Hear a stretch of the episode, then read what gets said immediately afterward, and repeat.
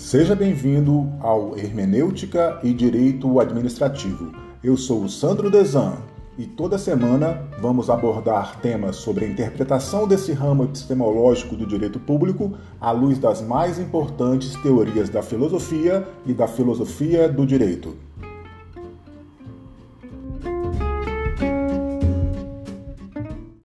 Quem defende identidade ontológica e por isso atrai todas as garantias que até então eram aplicadas no penal para o direito administrativo, para as infrações administrativas, é Merkel e Guido Zanambini, esse autor que nós estamos estudando hoje, que são autores da corrente formalista. Então aí nós falamos não mais dessas duas teses substancialistas que dizem que há distinção substancial entre os ilícitos, para dizer que para qualquer tipo de ilícito, há a identidade ontológica. Porque o ilícito é um fato empírico. Todo ilícito é um fato constatado que o legislador, por escolha, pode vincular a uma pena de prisão, a pena de detenção, a uma pena de suspensão de atividades, a uma pena de multa, a uma pena de advertência, de repreensão. Então, isso seria escolha do legislador não há nada substancial, nada na matéria que possa dizer para o autor, tá bom? Para o Guido Zanambini, isto é assunto do direito penal. Isso é da caixinha epistemológica do regime jurídico penalista. Este outro fato empírico é da caixinha epistemológica do direito administrativo. Para ele, não há nada objetivo que possa levar a essa conclusão, e sim uma mera escolha. Tanto que há uma série de confusões, uma série de problemas ou de indecisões para dizermos se determinada conduta, mesmo prevista em lei, é crime ou não. O exemplo que nós tivemos aí há algum tempo foi o uso de drogas. Que o Supremo Tribunal Federal, assim que a nova lei de drogas foi publicada, ele ficou na dúvida se o uso de drogas era crime ou era infração administrativa. Porque a sanção ali era uma sanção em tese que seria da área administrativa. Não era privativa de liberdade, nem nada disso. Então trouxe essa confusão, porque não há substância. Seria querer dizer que a forma, que a lei, ela é essencialmente do mundo real. Que a lei poderia mudar o mundo real. Mas, como o Goldsmith fala, é, a infração, os ilícitos, eles são os fatos empíricos. E aí o legislador escolhe direcionar para o penal ou para o administrativo. Exemplo, tá, pessoal? Vou trazer um exemplo aqui para vocês. A falsidade ideológica. Está lá no artigo 299 do Código Penal, né? Falsidade ideológica. É fazer declaração falsa, dolosamente, para a administração pública, inserindo informações inverídicas. 299. Isso realmente é criminal? Isso realmente é matéria passível de restrição de liberdade, não poderia ser só punida em sede administrativa? Se ele fornecer informação falsa, inverídica, dolosamente, ou até mesmo culposa, de, de, lógico que é dolosa no 299, mas até mesmo poderia alcançar até mesmo a imperícia, imprudência e negligência. Não, poderia ficar passível de multa somente? Ou de uma suspensão de atividades, ou de uma repreensão, reparem bem que não tem nada que possa nos garantir, olha, isso aqui é crime, seguramente, e merece ser punido com prisão. Então daí surge essa defesa da identidade ontológica, da identidade de substância entre qualquer fato que eu, Estado, acho que não deva acontecer. E por isso mereça ser transformado em ilícito. Daí o Estado resolve transformar em ilícito e vincular ao ramo epistemológico sancionador que melhor alcance seus objetivos. Não há substância. Então, a primeira tese do direito penal de polícia e a segunda tese do direito penal administrativo, que são teses de substância, de essência, distinguindo os ilícitos, ela é criticada por essa tese do Guido Zanobini e do Merkel. Então, o fato empírico se sustenta com elementos exteriores apenas. Olha, o juiz peniente é um poder entregue ao Estado. De acordo com o contrato social, nós, coletivo social, coletivo, a coletividade, a sociedade, abriu mão de parcela de sua liberdade para entregar ao Estado um poder sancionador. para garantir todo o bom funcionamento e a ordem pública. Então, isso é algo de vontade, não é algo de substância. Nós entregamos ao Estado, é um elemento externo. O direito administrativo, o direito penal, o ilícito administrativo, o ilícito penal, eles estão submetidos a regimes jurídicos. Quem escolhe o regime jurídico? É o legislador.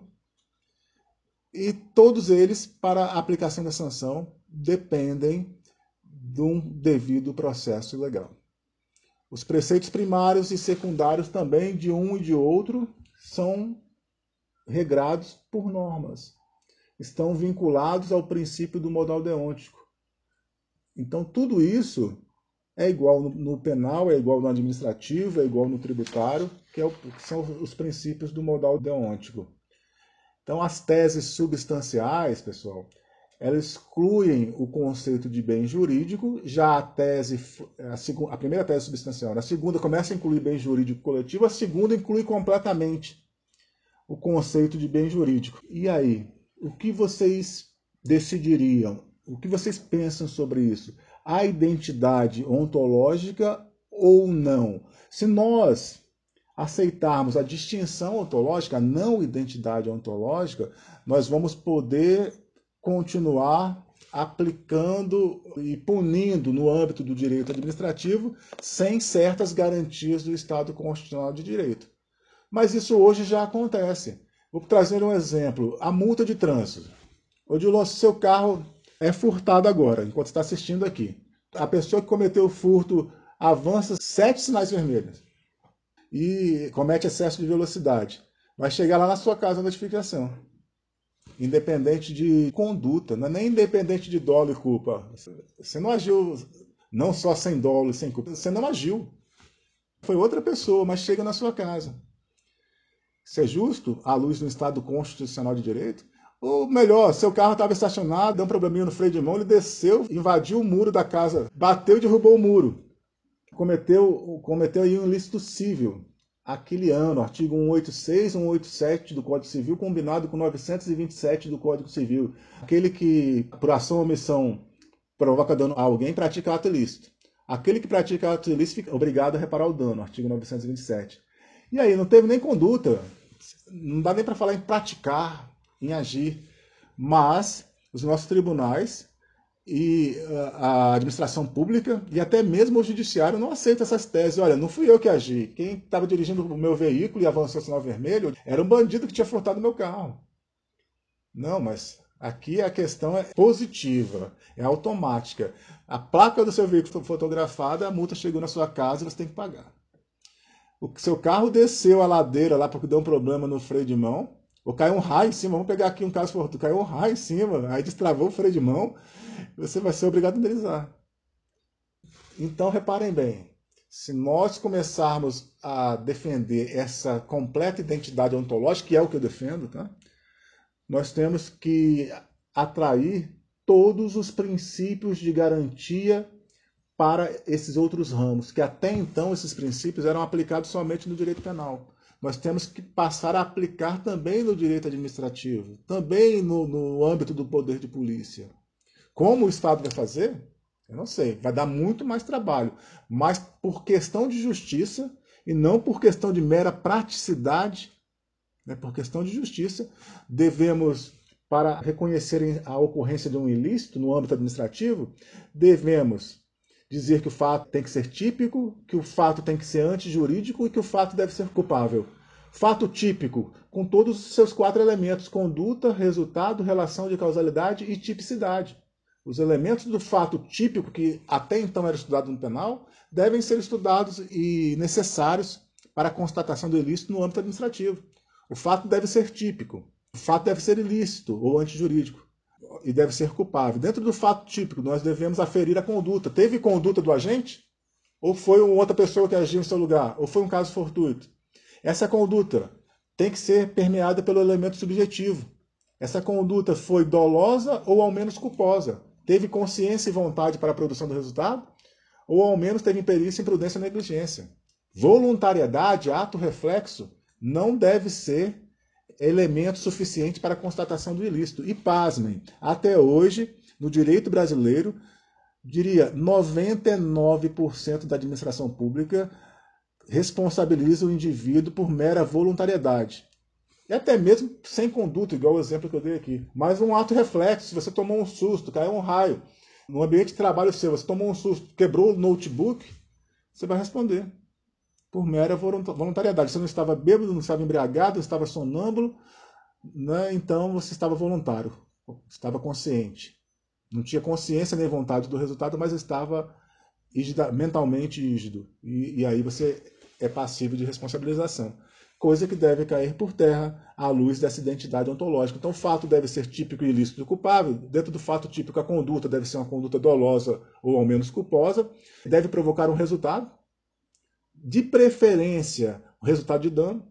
Mas isso é uma questão aí, Oriane e Saliba, que são promotores de justiça, sabem, né? É a questão que mesmo o direito penal já, já fica difícil, porque mesmo o direito penal ele pune perigo, os crimes de perigo, até mesmo perigo abstrato.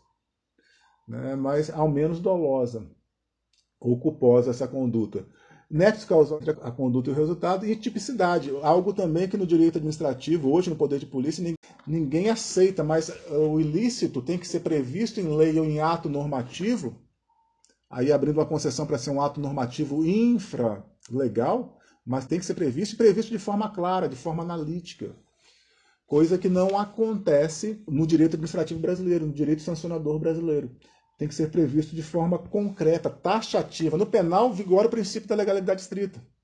No administrativo também. Não estou legitimado, enquanto administração pública, a sancionar uma empresa por conduta temerária.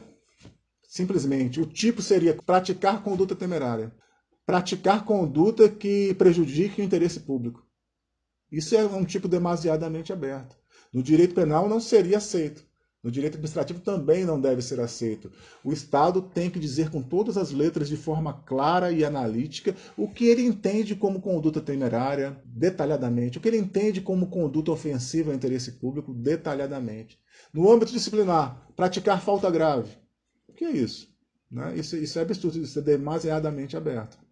São questões que hoje estão bem desenvolvidas no direito penal e nem um pouco abordadas vem sendo abordado minimamente no direito administrativo sancionador, no, no âmbito do poder de polícia, no âmbito das agências reguladoras, no âmbito do direito administrativo comum, mas não o suficiente. E a praxe, a prática hoje, o operador desse direito sancionador, ele atuar de forma automática, como os exemplos que eu dei do furto do carro e do, do carro que desce a ladeira e invade o muro atuar, atuar de forma automática sem dar esse ar de precisão, cientificidade e justiça para o direito administrativo sancionador. Reparem que interessante, em pleno século XXI, a gente tratando de grandes questões no âmbito de um Estado constitucional de direito e ainda aceitando a invasão ou despojo, digamos assim, da propriedade pelo Estado com aplicação de multa do poder de polícia sem esses elementos mínimos de garantia. E nós estamos ficando um pouco para trás, porque o Chile está muito mais avançado nisso. O Chile, eu diria, a Espanha é quem mais estuda sobre direito sancionador. O Chile seria uma Espanha aqui na América do Sul, que é quem mais estuda sobre isso, sabe, pessoal? Sobre a legitimidade, sobre a legalidade, sobre a constitucionalidade, sobre a justiça do direito administrativo sancionador.